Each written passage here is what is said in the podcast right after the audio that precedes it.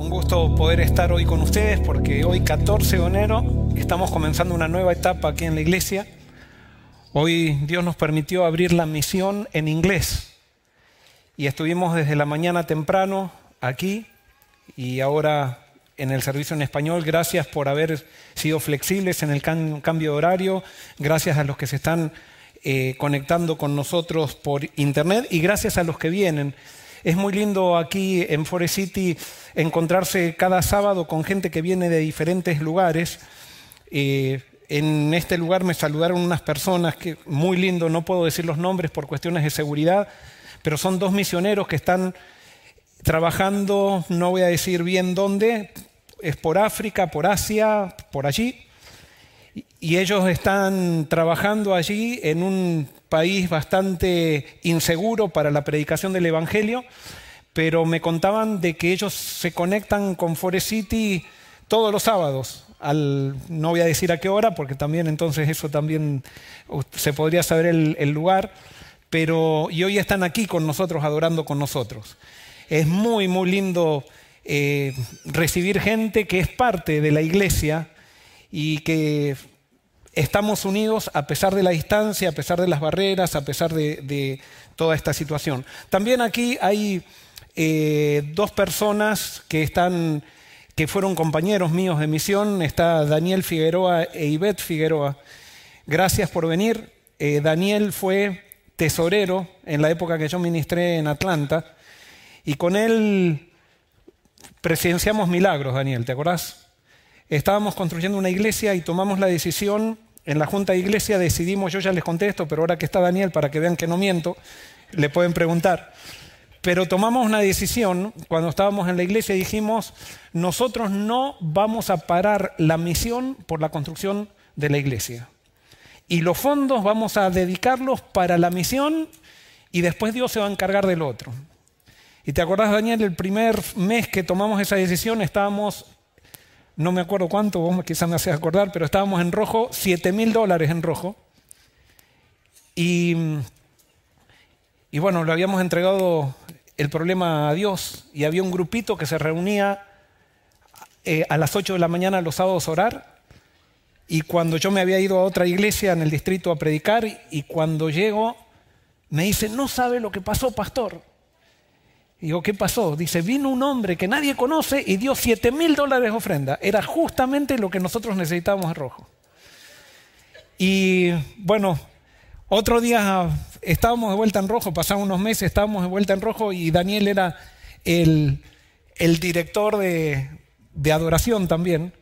Y entonces yo no había podido llegar temprano y estaba sentado en, en la plataforma y Daniel pasa a dirigir los cantos y se da vuelta y me abre el saco así y me muestra un facón de billetes. Y me dice, llegó de vuelta. ¿Y cuánto era Daniel? Cinco mil dólares. Cinco mil dólares. Y le empezamos a llamar a este hombre que nadie conocía el ángel moreno, porque era un hombre moreno. ¿Cuánto, cuánto dinero dio Daniel? 32 mil dólares fue dando, aparecía cuando más lo necesitábamos.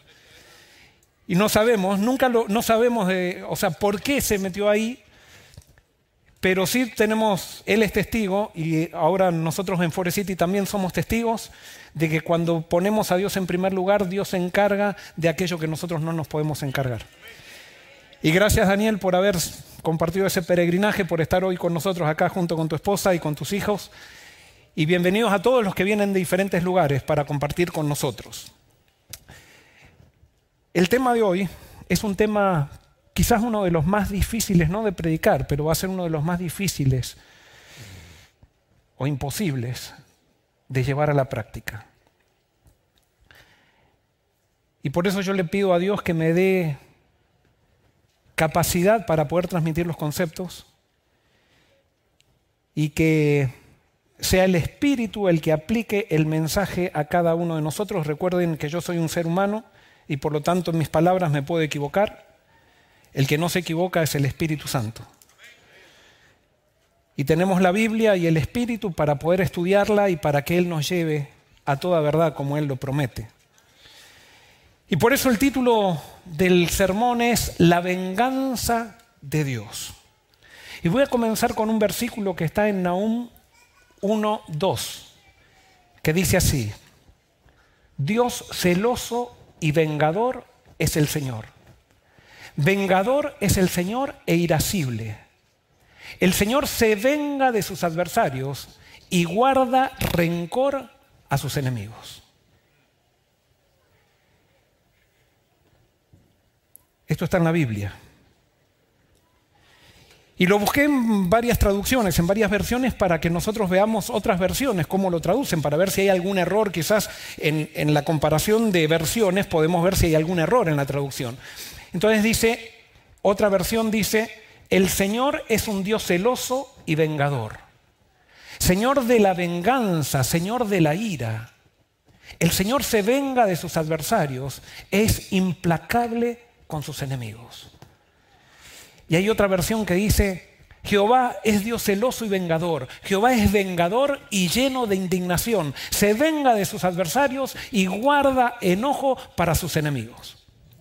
¿Cómo te sientes con un Dios así? Más vale estar con Él, ¿verdad? Más vale estar con Él porque si no, Dios es vengador.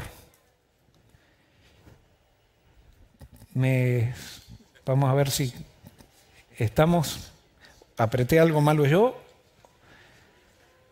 me están pasando una letra de canto ahí atrás, yo no voy a cantar. ¿eh?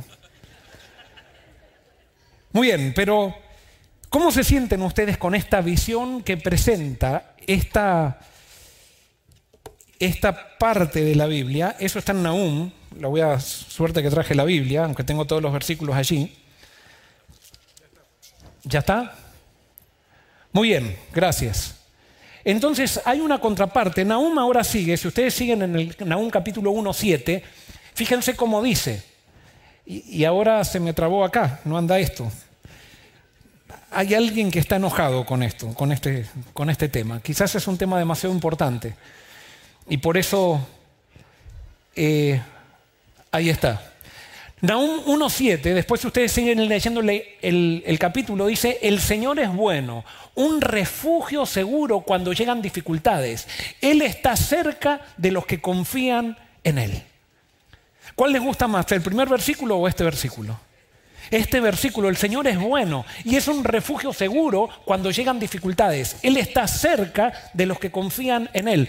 Dios está cerca de aquellos que confían en Él. Pero sigue diciendo el versículo siguiente, si lo puedo pasar, pero arrasará a sus enemigos con una inundación arrolladora. Él perseguirá a sus enemigos en la oscuridad de la noche. Dios es un refugio para el, que confía en Él, pero va a arrasar a quienes? A los enemigos. Y los perseguirá. O sea, no solamente que los arrasará, si hay alguno que se salva, lo va a perseguir en la oscuridad de la noche. ¿Por qué está esto en el Antiguo Testamento y está presentado de esta manera? Los profetas del Antiguo Testamento entendían que Dios era un Dios confiable y amoroso, pero no podían describir bien lo que sucedía cuando se apartaban de Él o cuando experimentaban el dolor. O sea, a diferencia de los otros pueblos de Israel, de que no eran de Israel, perdón, los de Israel en su Dios había algo que los otros pueblos no tenían. Dios era cercano para todo aquel que confiaba en Él. Y eso los demás pueblos no lo tenían. Los, pueblos, los demás pueblos, los dioses de ellos eran enojones, eran irascibles, pero no había un Dios que se acercaba a ellos. ¿Por qué? Porque el Dios de los paganos, uno se tenía que acercar a través de ritos, pero no era un Dios personal. En cambio, los israelitas introducen el concepto de un Dios que los paganos no tenían un Dios que era un Dios personal, un Dios que era un refugio para los que confían en Él.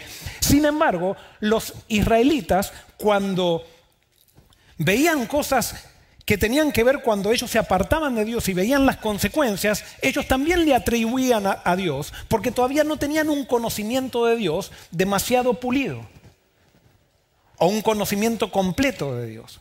Y por eso le atribuían a Dios aquello que Dios permitía cuando ellos se apartaban de Él. Ese era un nuevo concepto para los, para los paganos, porque para los paganos Dios era malo. Y Dios no era personal. Había que darle continuamente cosas para que Dios me bendiga. En cambio, los israelitas tenían un Dios personal y es más, era un Dios que, a pesar de que por ahí ellos se apartaban de Dios y parecía que Dios los castigaba, podían volver a Dios sin darle nada y Dios los aceptaba. Porque el Dios de los israelitas era un Dios relacional. Sin embargo, los profetas también tenían un poquito su cosmovisión trastocada por los conceptos de los dioses de las sociedades en las cuales ellos o los que los rodeaban o del pensamiento natural del ser humano pecador en el cual habían crecido. Para los profetas, a ellos los resultados del pecado los identificaban como la ira o la venganza de Dios y al que estaba en pecado lo veían como su enemigo. Y por eso nosotros encontramos esos versículos en Nahum que hablaban de la venganza de Dios. Ahora vamos un poco a analizar la venganza en el Antiguo Testamento. Y fíjense lo que dice Levítico 19, 18, y presten atención, dice así, no busques vengarte, ni guardes rencor contra tus hermanos israelitas, sino ama a tu prójimo como a ti mismo, yo soy el Señor. Suponte que tú eres un israelita y lees este versículo. ¿Cuáles son las ideas que sacas de este versículo? Punto. ¿De quién no había que vengarse? ¿De quién? De los hermanos israelitas. Y de acuerdo a esto, ¿quién es tu prójimo? El israelita. Entonces, ¿de quién me puedo vengar de acuerdo a este versículo? Aparentemente, no lo dice este versículo, pero ¿de quién me puedo vengar? Del que no es israelita, del que es enemigo. ¿Y a quién tengo que odiar o a quién puedo odiar? Al que no es israelita. Ahora, este concepto también era nuevo. ¿Por qué? Porque los israelitas entonces esto lo tomaron a, pecho y ellos trataban de ser condescendientes con sus hermanos israelitas. Eso también era un concepto bastante avanzado para un grupo de gente que había estado esclava en Egipto Y había algunas otras cosas que también en las leyes mosaicas podíamos ver que los israelitas eran más bondadosos, incluso con aquellas personas que eran extranjeras que venían a vivir con ellos, que otros pueblos. Y por eso con estos conceptos, estos conceptos se fueron desarrollando durante el Antiguo Testamento, pero entonces, de acuerdo a lo que dice Pablo, Dios nos habló a través de muchas maneras en el tiempo antiguo, pero ahora en el presente o en el final de los tiempos, dice Pablo, Ahora Dios nos habla a través de quién? Nos habla a través del Hijo, quien es la revelación plena de Dios el Padre. Entonces Jesús viene y redefine y amplía los conceptos del Antiguo Testamento. ¿Y cómo Jesús viene y redefine los conceptos del Antiguo Testamento? Mateo 5, 43 al 45 dice lo siguiente, oísteis que fue dicho, amarás a tu prójimo y odiarás a tu enemigo. En otras palabras, Jesús dice, ustedes han leído lo que dice la Biblia, que parece dar a entender de que hay que odiar al enemigo y hay que amar al prójimo que es israelita. Pero Jesús ahora amplía esto y entonces dice Jesús, pero yo os digo, y cuando dice Jesús, pero yo os digo, esa frase, pero yo os digo, es una frase de autoridad. En otras palabras, Jesús está diciendo, pero yo les digo que yo tengo ahora autoridad para interpretar aquello que ustedes leyeron en el Antiguo Testamento o aquellos que ustedes interpretaron del Antiguo Testamento. Y entonces ahora Jesús dice, pero yo os digo, amad a vuestros enemigos, bendecid a los que os maldicen, haced bien a los que os odian y orad por los que os ultrajan y os persiguen. Para que seáis hijos de vuestro Padre que está en los cielos, que hace salir el sol sobre malos y buenos y llover sobre justos e injustos.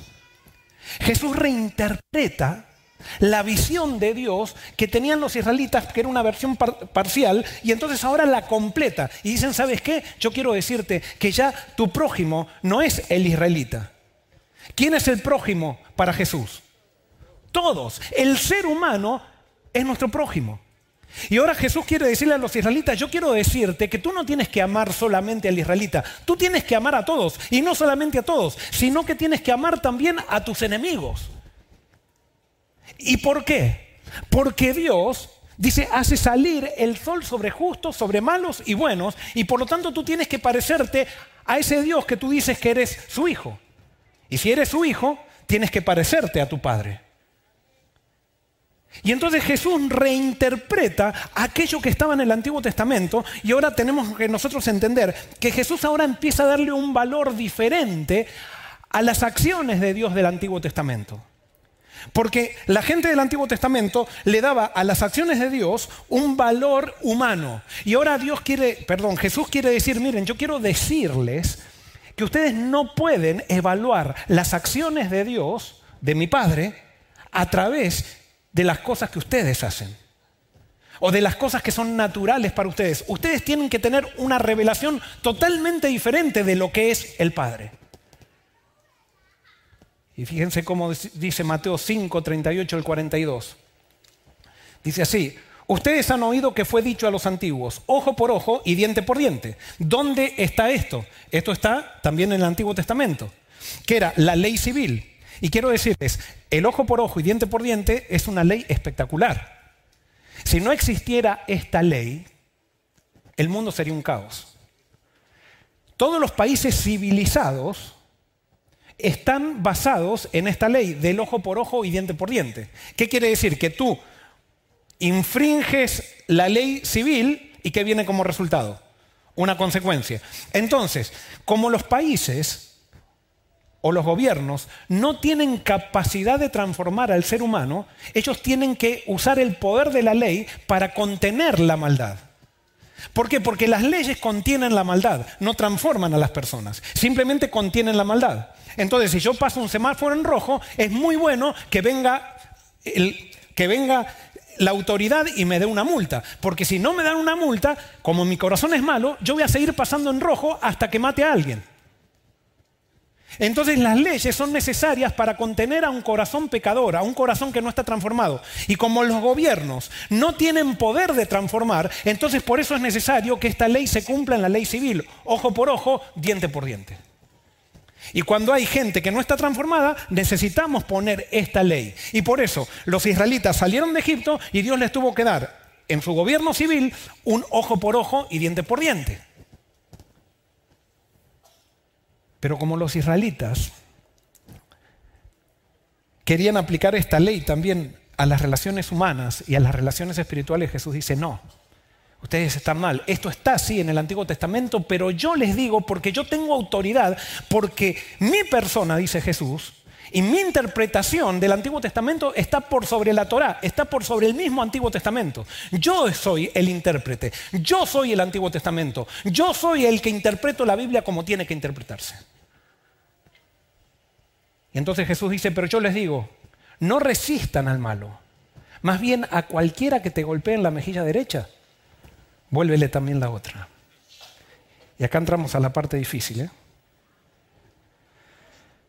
Porque yo sé que el Espíritu Santo ahora, cuando te invite a esto, yo quiero que pienses en la persona que te está haciendo daño. Yo quiero que pienses en este momento en aquella persona que tú consideras que es tu enemigo. Quizás tú no eres enemigo de ella, pero esa persona te ha declarado la guerra.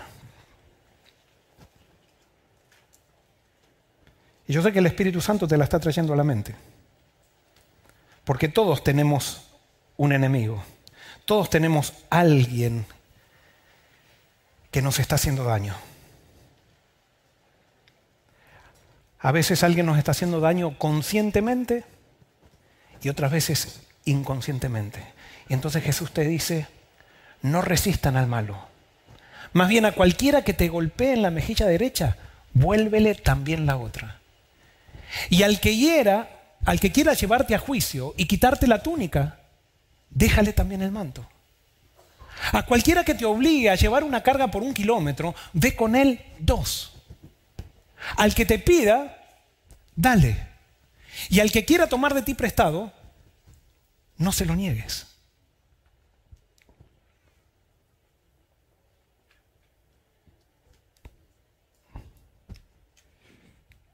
Esto es amar al enemigo. Ahí alguien dice difícil, Adán dice difícil. No, no es difícil, es imposible. Porque Jesús siempre que presenta los principios del reino, presenta principios imposibles, no difíciles. Y es necesario que nosotros entendamos eso. Pero sí, Jesús pretende que nosotros vivamos esto y que nosotros nos transformemos en personas que experimenten este verdadero amor. Jesús con esto está enseñando cómo se venga el cristiano. ¿Cómo se venga el cristiano? Cuando te hacen mal, ¿cómo te vengas? ¿Cómo te vengas? Haciéndole bien, no es aguantándotelo, ¿eh? Jesús acá está dando la, receta para el rencor. Cuando tenemos rencor, no nos hemos vengado como Jesús enseña. Cuando tenemos rencor es porque a nosotros nos hacen daño y nos aguantamos, nos aguantamos, nos aguantamos, nos aguantamos y surge el rencor. Jesús te da la solución para el rencor. Cuando alguien te haga, te haga daño, ¿tú qué vas a hacer? Hazle el bien. Y esa energía que se te genera dentro, reprimida, que termina degenerando en rencor, entonces tú la canalizas en una obra de bien para la persona que te hizo mal. Y esa es la venganza del cristiano. Cristo quiere que te vengues. Pero te quiere que te vengues no como se venga el ser humano, sino como se venga Dios. Porque Dios es, vengador. Dios es vengador. Y lo decía Nahum, Dios es vengador. Dios es irascible. Sí, Dios tiene ira, pero no es la ira del hombre. No es la venganza del hombre. La venganza de Dios es una venganza totalmente diferente. Y por eso a los judíos no les gustaba mucho esto, porque cuando Jesús estaba enseñando esta enseñanza, había soldados romanos que eran los que, los que le pedían, si se les ocurría, que le lleven la carga al israelita o al judío y que se le lleven todo. Entonces Jesús decía, mira, Él te pide que le lleves una milla la carga. Toma una decisión, no te lo aguantes, toma una decisión. Y cuando Él ya te diga, bueno, ya está, tú dices, no, te la voy a llevar una más. Por tu decisión. Esa es la venganza del cristiano y esa es la receta para que en tu vida y en la mía no haya rencor. Esa es la receta para que el para que el reino de Dios se esparza sobre la tierra, para que la voluntad de Dios, así como es en el cielo, se haga también en la tierra. ¿Cómo se venga Dios de sus enemigos? ¿Cómo se venga Dios de sus enemigos? ¿Dónde puedo ver yo cómo Dios se venga de sus enemigos? Claro, los, los, escritores del Antiguo Testamento no sabían cómo Dios se vengaba de los enemigos porque nunca habían visto a Dios. Pero nosotros tenemos una ventaja que no tenían la gente del Antiguo Testamento.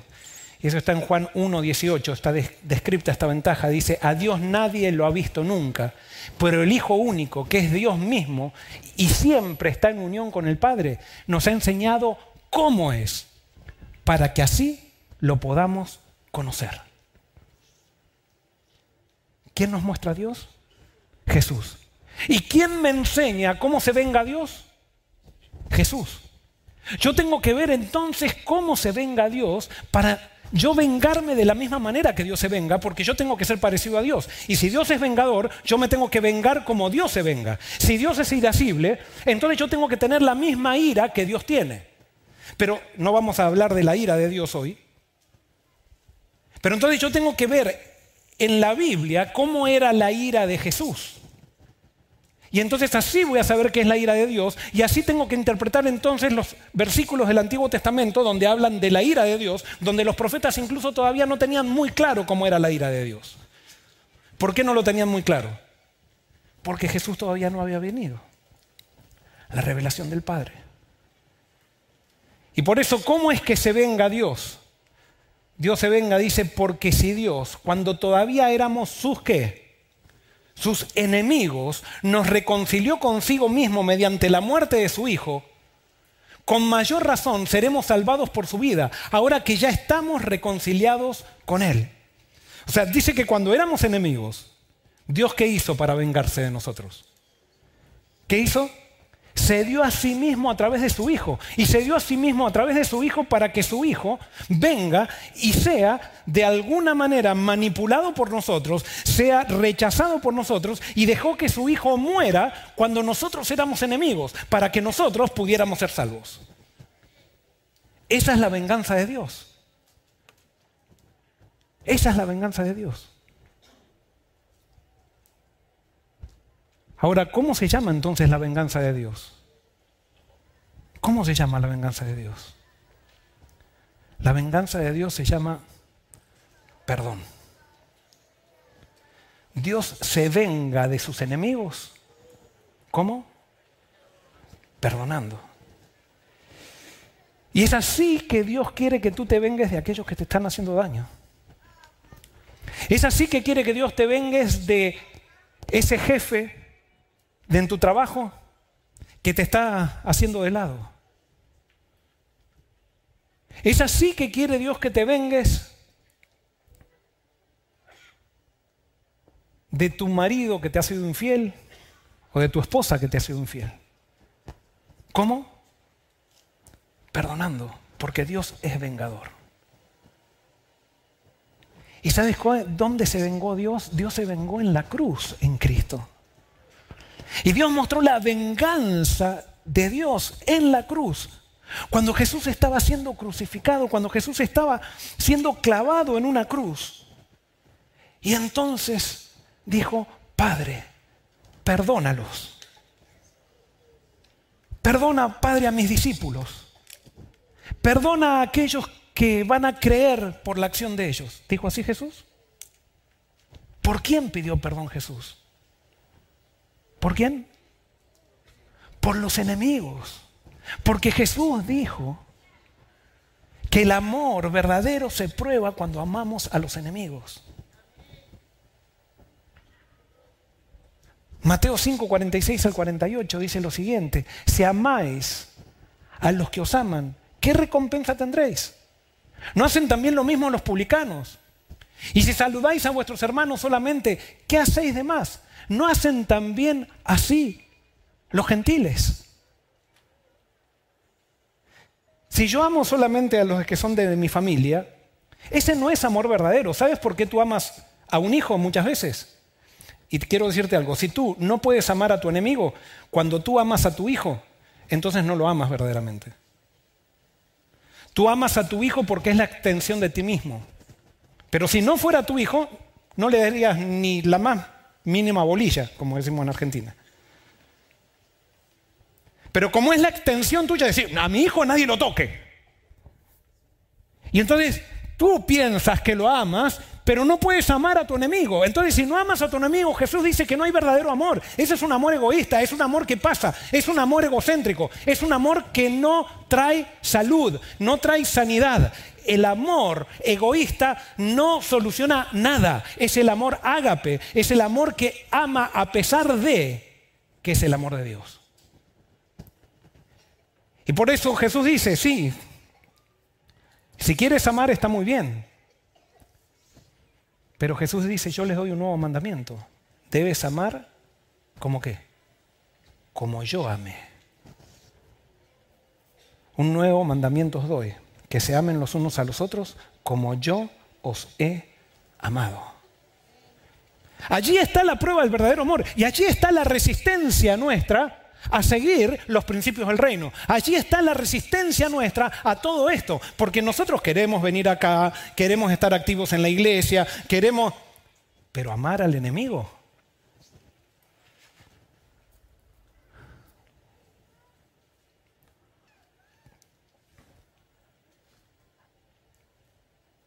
Amar a aquel del otro grupo que no me gusta cómo trabaja en la iglesia y que me cae pesado.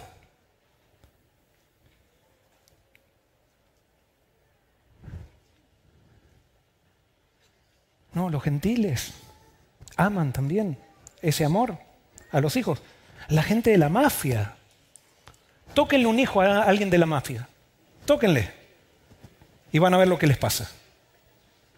¿Es amor? No, es, orgullo que parece amor.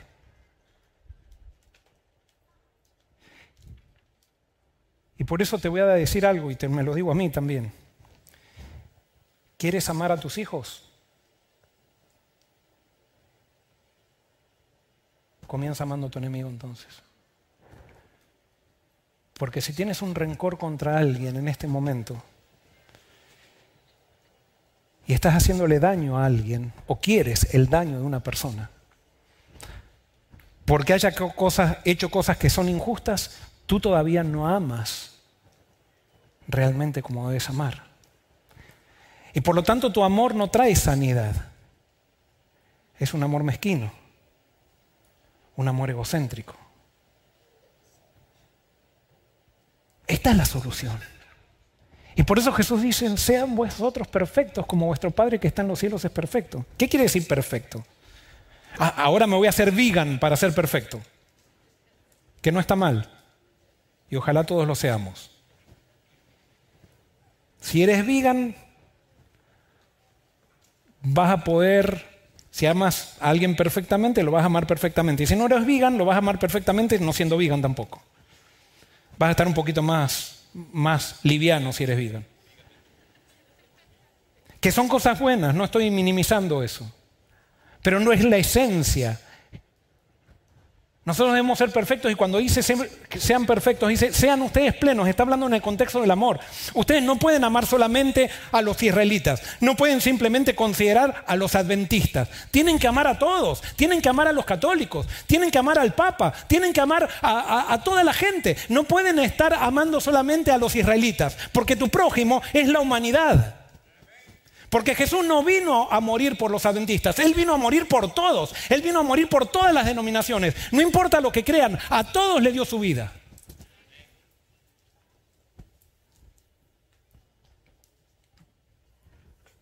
Y por eso cuando dice sean vosotros perfectos, dice sean ustedes completos, no tengan amor parcial, sean ustedes completos como Dios ama a todos y considera a todos sus hijos.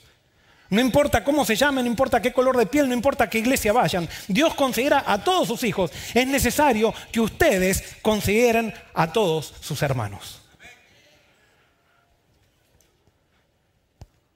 Ahora, ¿cómo puedo transformarme en un vengador? Hay que vengarse. Pero hay que vengarse como Jesús dice. Porque si tú te vengas de un enemigo como Jesús dice, ya ganaste todo. Ya puedes vivir con cualquiera.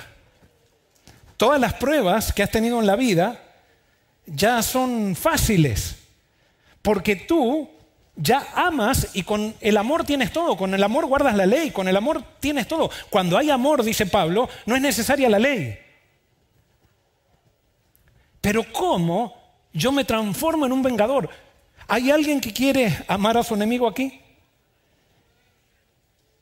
Levanten la mano. ¿Quién quiere amar a su enemigo? El que quiera. Porque hay gente que... No, no, no hay gente. Quiero decirles que el odio y el rencor es adictivo. Y es tan adictivo que yo no quisiera ver nunca, el rencor y el odio hace que yo no quiera ver nunca a mi enemigo arrepintiéndose. Porque yo lo quiero tener bien lejos y quiero que pague las consecuencias de lo que sería la ira de un Dios pagano que no existe en la Biblia. Y queremos seguir siendo religiosos, pero a la manera pagana. Y como es adictivo, no queremos. Y eso fue lo que, ¿por qué Jesús fue rechazado? Porque no podían los judíos de esa época, y quiero decir, cuando estoy hablando de los judíos, no soy antisemita. Estoy simplemente describiendo a la humanidad que recibió a Jesús. Que si Jesús viniera hoy aquí y viniera, hubiera nacido de una mujer adventista, Jesús, los primeros que lo hubiéramos rechazado hubiéramos sido los adventistas. Porque no pasa por pueblos, pasa porque Jesús es contracultural. También a Jesús lo aceptaron los judíos. O sea que también si hablamos del cristianismo, sin el judaísmo no, podemos, no podría haber cristianismo. Entonces no es, el problema no son los judíos, el problema somos nosotros.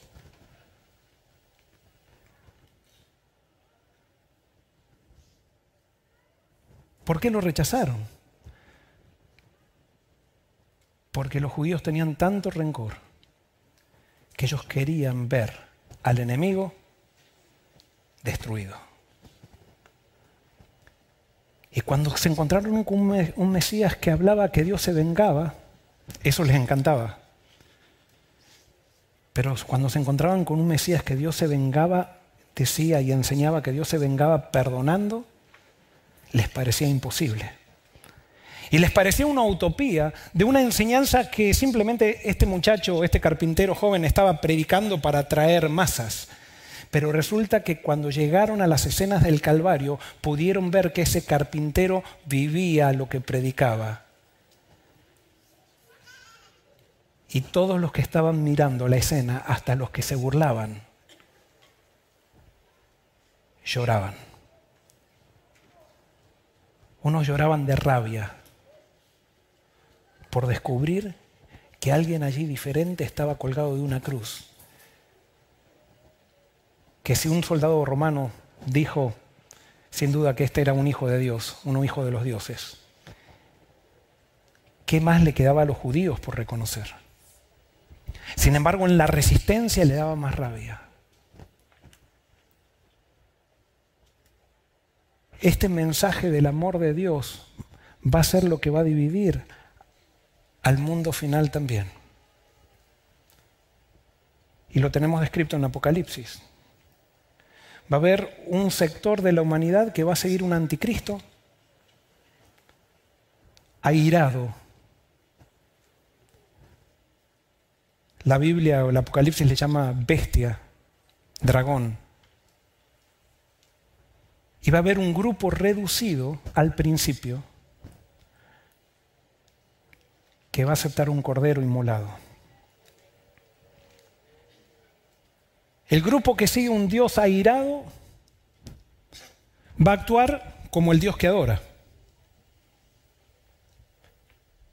Y entonces va a ser irascible al estilo humano, va a ser vengador al estilo humano. Pero el grupo que viva siguiendo al Cordero por donde quiera que va, va a mostrar en su vida el Dios que muestra el Cordero. Ahora estábamos diciendo, ¿cómo yo puedo llegar a ser un vengador? Y acá tenemos que entender algo. Yo les digo, cada vez entiendo menos y cada vez entiendo más. Y quizás lo que voy a describir ahora no alcanza a describir todo, por supuesto que no lo alcanza a describir todo, pero estoy entendiendo alguna cosita más acerca de aquello que pasó en la cruz. Y quiero decirte algo, una de las cosas que descubrí es que la muerte de Jesús fue ejemplar. Y cuando digo que la muerte de Jesús fue ejemplar, no estoy diciendo que no sea necesaria, fue ejemplar y necesaria, pero fue ejemplar. Les hago una pregunta, ¿el bautismo de Jesús fue ejemplar? ¿Necesitaba Jesús bautizarse? No. ¿Pero por qué se bautizó? Por ejemplo, entonces Jesús necesitaba morir en el sentido de que tenía que pagar, pagar la deuda en contra de la ira de Dios. No, él no necesitaba morir para eso, él necesitaba morir para otra cosa. No necesitaba aplacar la ira de Dios con su muerte, Jesús. Cuando nosotros pensamos así, estamos pensando en un Dios pagano, en, un Dios que no mostró Jesús. Jesús no, perdón, Dios no pedía la muerte del pecador. No, si Dios pedía la muerte del pecador, nunca hubiera mandado a Jesús. ¿Saben qué era lo que pedía Dios del pecador? ¿Qué era lo que pedía Dios del pecador? Él pedía la vida del pecador. Y entonces, ¿por qué? Por eso mandó a su hijo. Porque Dios quería la vida del pecador. Pero entonces la muerte de Jesús fue ejemplar. ¿Por qué? Porque Jesús quiere que nosotros entendamos que para aceptarlo a Él, tiene que haber una muerte de nuestra parte. Pero Jesús muere físicamente para que nosotros tengamos que morir espiritualmente. O sea, la muerte física de Jesús es un ejemplo, es ejemplar para que nosotros entendamos que nosotros debemos morir para recibirlo a Él. Debemos morir a, nosotros mismos. Ahora, ¿por qué necesitaba Jesús morir? Porque si Jesús no moría, Él no me podía dar la vida que quiere darme. Para morir, Él tenía que, perdón, para, para darme la vida de Él, Él tenía que despojarse de la vida. Y para despojárseme de la vida, muero. Y por eso era, era necesario que Jesús muera para ejemplificarnos que si nosotros queremos recibir la vida de Él, nosotros tenemos que morir también, tenemos que morir juntamente con Él en la cruz. ¿Qué quiere decir morir espiritualmente? Quiere decir que ya no vivo más ¿quién? Yo. Sino que ahora vivo para quién? No, no es que vivo para Él, ahora vivo en Él. Ahora me subo a la cruz con Cristo y ya no vive bajo Él, vive Jesús. Pero muero en Cristo porque Él murió para darme su vida. Y por eso cuando Jesús estaba en la cruz, siendo acusado, siendo vilipendiado, siendo escupido, siendo flagelado, Él dijo, Padre, en tus manos encomiendo mi espíritu. Porque Jesús estaba muriendo para darnos su vida. Le estaba entregando su vida al Padre para que después el Padre, cuando Él resucite, nos dé la vida de Él a nosotros. Todos aquellos que también le entregamos nuestra vida muriendo, una vida podrida, una vida corrompida, una vida orgullosa, para que Jesús nos dé la vida de Él y Jesús viva en nosotros. Perdón. Nosotros debemos morir espiritualmente en la muerte física de Jesús, para que la resurrección física de Jesús nos resucite espiritualmente a nosotros. Fue maravilloso lo que pasó en la cruz. Pero la maravilla de la cruz la vamos a recibir los beneficios si es que nosotros estamos dispuestos a morir con Jesús. Qué linda esa canción que dice, en la cruz con Cristo estoy y ya no vivo yo. No me acuerdo cómo sigue bien, pero en la cruz con Cristo estoy. Esa es la experiencia. Cuando tú y yo muramos en la cruz, vamos a recibir la vida de Jesús que nos dio a través de la resurrección y que le entregó al Padre. Y ahora somos parte de su reino y ahora vamos a poder empezar a vengarnos como Jesús se vengó. Vamos a poder ser vengadores como Dios se venga. Y cada vez que un enemigo se acerque a ti, va a ser la oportunidad de mostrar con quién tú y yo estamos crucificados. A todos los que tengan vida espiritual, la vida espiritual de Jesús, Él en su segunda venida les dará su vida física. Y eternamente viviremos con Él.